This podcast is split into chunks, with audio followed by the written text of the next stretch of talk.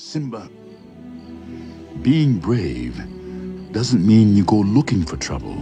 But you're not scared of anything. I was today. You were? Yes. I thought I might lose you. Oh. I guess even kings get scared, huh? Mm-hmm. But you know what? What? I think those hyenas were even scareder. Cause nobody messes with your dad. Come here, you. oh no, no! Ah, ah.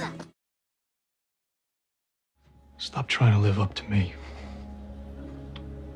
I was terrified of being like my dad, and you were terrified of not being like yours.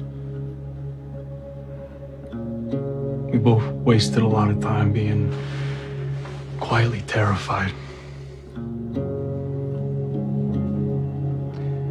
Close your eyes. Decide what you want, and then you go and get it, son.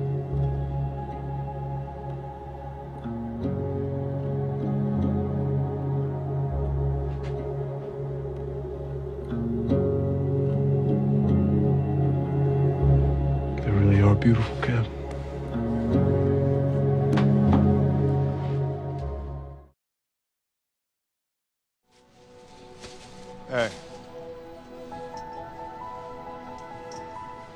Don't ever let somebody tell you you can't do something.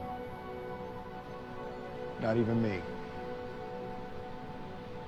All right? Alright. You got a dream, you got to protect it. People can't do something themselves, they want to tell you you can't do it.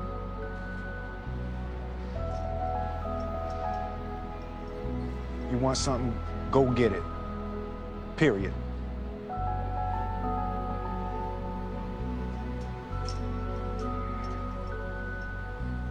Let's go. See, are you afraid to tell the truth because you're gonna hurt your daddy's feelings? Your daddy's right here, and you can tell the truth. Isn't it true that deep down inside, very deep inside, you know you need much more than your daddy can give you?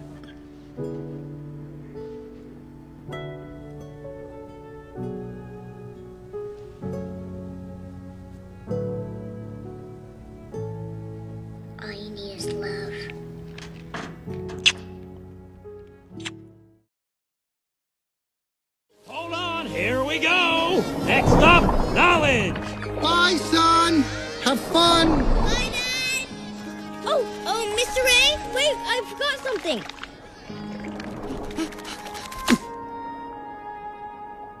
Love you, Dad. I love you too, son. Uh, Dad, you can let go now. Sorry. Now go have an adventure. Nemo. Nemo!